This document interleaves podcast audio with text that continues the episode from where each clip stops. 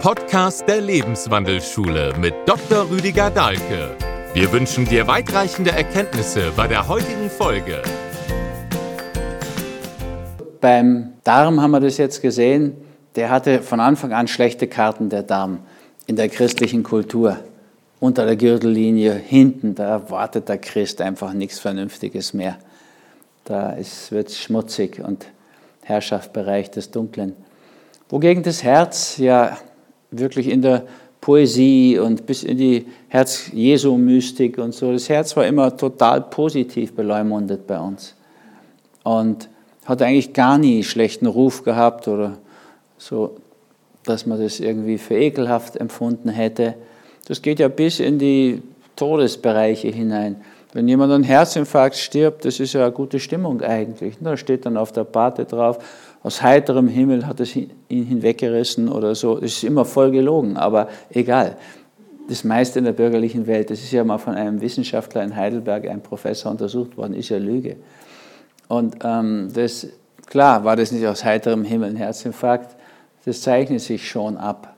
Also das ist so klassisch, dieses Bild, die A-Typ-Persönlichkeit, dass selbst Schulmediziner die gefunden haben die ja sonst nichts von Psychosomatik halten.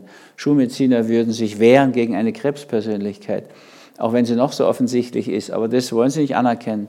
Aber die Herzinfarktpersönlichkeit, die nennt sich A-Typ-Persönlichkeit und die ist gefunden. Also das kennen die Schulmediziner. Da haben sie gar nicht ein Problem mit. Und wir haben auch nicht ein Problem damit. Also es ist irgendwie geradezu ehrenwert, am Herzinfarkt zu sterben. Ne? Man hat sich dann sozusagen im Dienste fürs Bruttosozialprodukt ums Herz gebracht und damit ums Leben. Und wir haben da auch nicht irgendwie Berührungsängste. Einen Herzinfarktpatienten kann man gern besuchen. Ne? Also jetzt ähm, natürlich einen infektiösen Patienten schon gar nicht. Und, aber auch Krebspatienten ist nicht so einfach. AIDS-Patienten ganz schlimm. Deswegen sterben in Österreich fast keine Menschen an AIDS. Das liegt einfach daran, dass ein österreichischer Arzt in den Totenschein nicht so etwas Furchtbares reinschreibt. Das sagen ihm auch die Angehörigen. Können wir da nicht Herzversagen reinschreiben? Das hat so eine anständige Todesart. Und AIDS, da kommen ja ganz furchtbare Bilder hoch. So war doch der sowieso nicht. Hm. Also deswegen hat die Schweiz zum Beispiel die höchsten AIDS-Zahlen in Europa. Das liegt einfach daran, dass dieser, diese Schummelei und Schwindelei nicht geht in der Schweiz.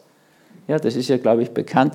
In der Schweiz läuft alles wie geschmiert und in Österreich fast genauso, da läuft alles geschmiert. Und dieses kleine Wort macht unheimlich viel Unterschied aus, muss man wirklich sagen. Ich habe ja auch mal drei Jahre in der Schweiz gelebt und das hatte auch viele Vorteile. Nicht nur natürlich, das ist keine Frage. Ne? Zum Feiern kommst du dann lieber doch nach Österreich zurück. Aber ähm, die Dinge funktionieren und es wird dann nicht so geschummelt. Ja, also für mich ganz überraschend als jemand, der in Österreich und in Deutschland und sogar in Italien schon mal ein Haus gekauft hat. Notar bleibt drin in der Schweiz. Da weiß, wissen die Leute gar nicht, sie, wann sie ihr Schwarzgeld austauschen sollen. Die Notare bei uns gehen natürlich raus, weil der Schwindel eingebaut ist im System. In Deutschland macht er irgendeine so Pseudo-Erklärung, ich muss schnell nochmal austreten, er weiß aber, der muss immer kurz vorher auf die Toilette vor dem Unterschreiben. Und in Österreich geht es ja fast. In Italien ist es völlig normal. In der Schweiz gibt es gar nicht. Ja, da kannst du das nicht so offiziell machen. Naja, also deswegen haben die so hohe Zahlen.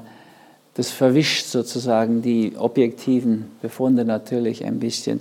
Aber bei den Herztoten sind wir alle einig und das ist okay. Und ja, und das ist, warum ist das Herz eigentlich, wenn es uns so lieb ist und wenn es so viel Poesie gibt und Liebesfilme mit dem Herzen. Und also, hm, warum ist es eigentlich die, die erste Todesursache an erster Stelle? Wieso haben wir so eine Herzthematik, dass so viele Menschen am Altersherz sterben? Das ist die Herzinsuffizienz. Um die kümmern wir uns aber nicht so besonders. Die sind sozusagen ja schon raus aus dem Produktionsprozess. Ein Kabarettist hat mal so böse gesagt, Dividendenschrott.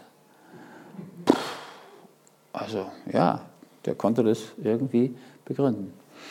Hm.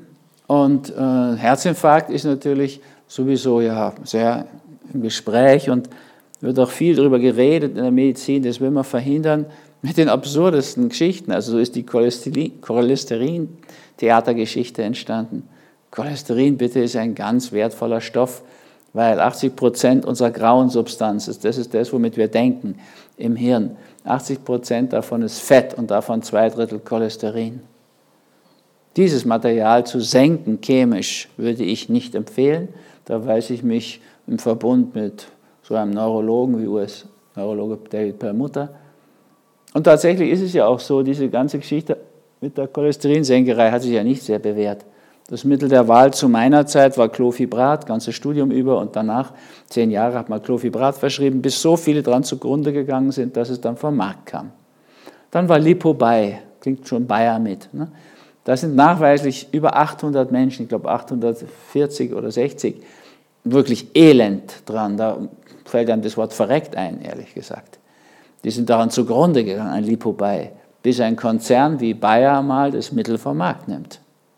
Und jetzt läuft Sortis oder Lipidor, die Statine, vor denen der Perlmutter, dieser Neurologe, dringend warnt. Weil er sagt, das ist schlecht, dieses Material vom Hirn zu verknappen. Warum tun wir denn das? Wieso versuchen wir Cholesterin zu senken? Da gibt es einen schönen Film von Arte. Also Arte ist überhaupt eine Quelle von guter Information. Ist ja auch öffentlich-rechtlich. Also da gibt es schon auch rechtliche Sendungen. Die Cholesterinlüge, glaube ich, heißt der Film haben sie dann irgendwann wieder von der Mediathek genommen, aber da wurde sehr klar gesagt, wie das entstanden ist. Ist ja auch nachzuvollziehen. Ja, wir haben ja eine unheimliche Arteriosklerose, auch Koronarsklerose, also das ist dasselbe, Verkalkung der Gefäße, sagt der Volksmund. Und wie geht es? Das weiß man ja heute. Ja, erstmal gibt es auf hohem Blutdruckniveau meistens irgendwelche Spitzen noch. Ja, also kannst nach der Sauna sofort ins eiskalte Wasser gehen und keine Ruhepause machen dann wird es gefährlich einfach.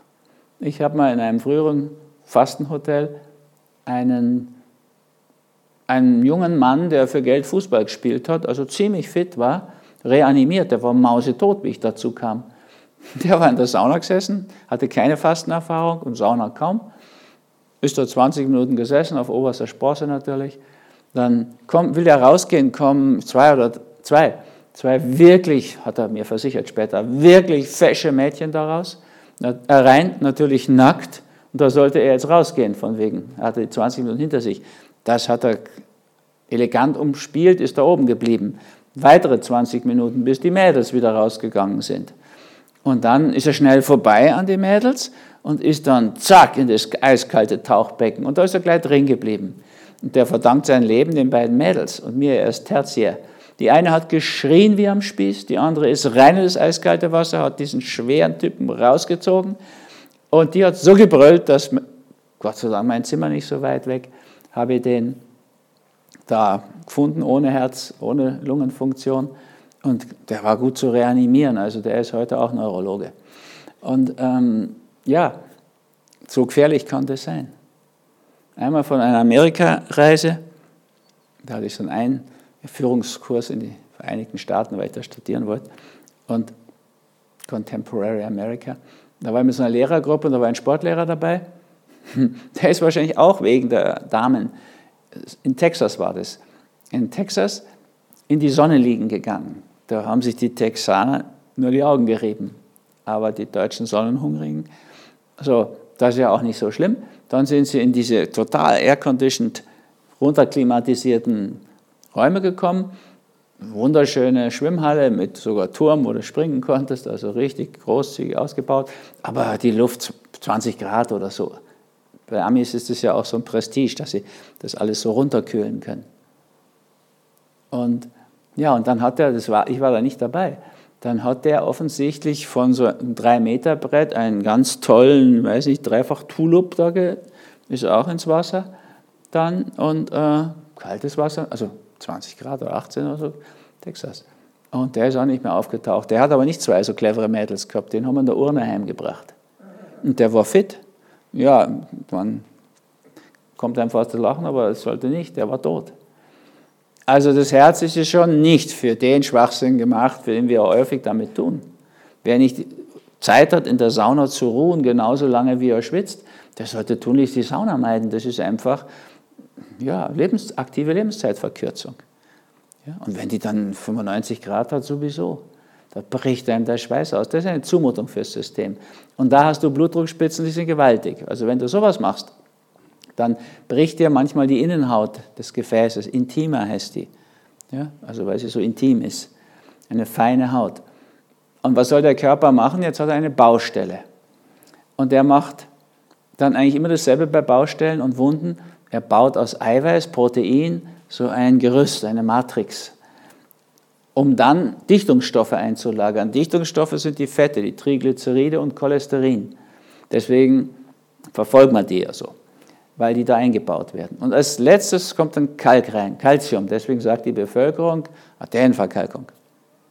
Jetzt will die Schulmedizin das verhindern, dass das entsteht. Und dann wissen die aber schon so viel, dass wenn man dem das Calcium entzieht, dann stirbt er halt unter Krämpfen. Wenn man dem das Eiweiß entzieht, könnte man, im Blut ist ja genug Albumin, Eiweiß drin, könnte man entziehen, dann stirbt er sofort. Das macht man auch nicht. Wenn man ihm das Cholesterin entzieht, dann stirbt er zwar früher, als wenn wir es nicht getan hätten, aber er stirbt nicht sofort. Das ist der Grund, warum das gemacht wird. Cholesterin ist hochwertvoll, daraus sind fast alle Hormone, alle Geschlechtshormone jedenfalls, wäre doch auch schade ohne. Und alle Gallensäuren, wir können kein Fett verdauen ohne Cholesterin. Die Myelinscheiden, die dem MS-Patienten dann fehlen oder kaputt gehen, das ist alles Cholesterin.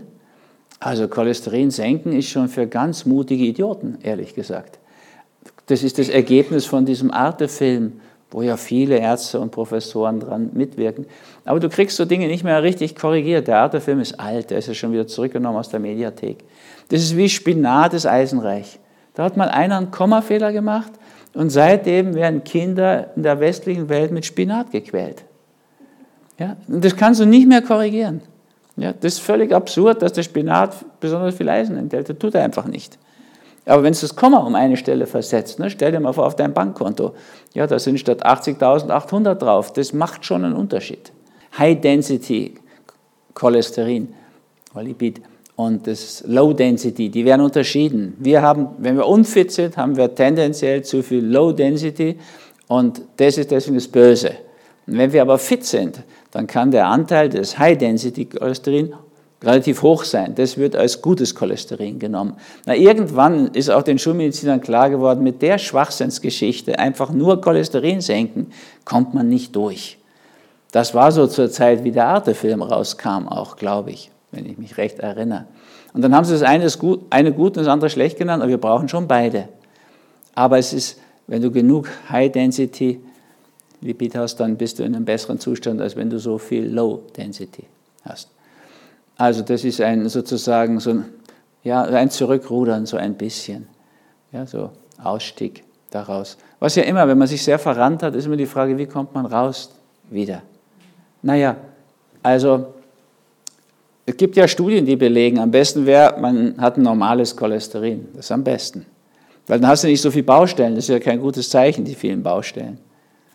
Aber das Cholesterin niedrig zu machen, als wärst du jemand, der nicht so viele Baustellen hätte, als wärst du jemand, der gesund ist von seinen Gefäßen her, ist natürlich kontraproduktiv. Das ist ungefähr so, wenn du sagst, okay, hier in München, da bist du dauernd gestört durch das Martinshorn der Notarztwägen, wir verbieten jetzt das Martinshorn.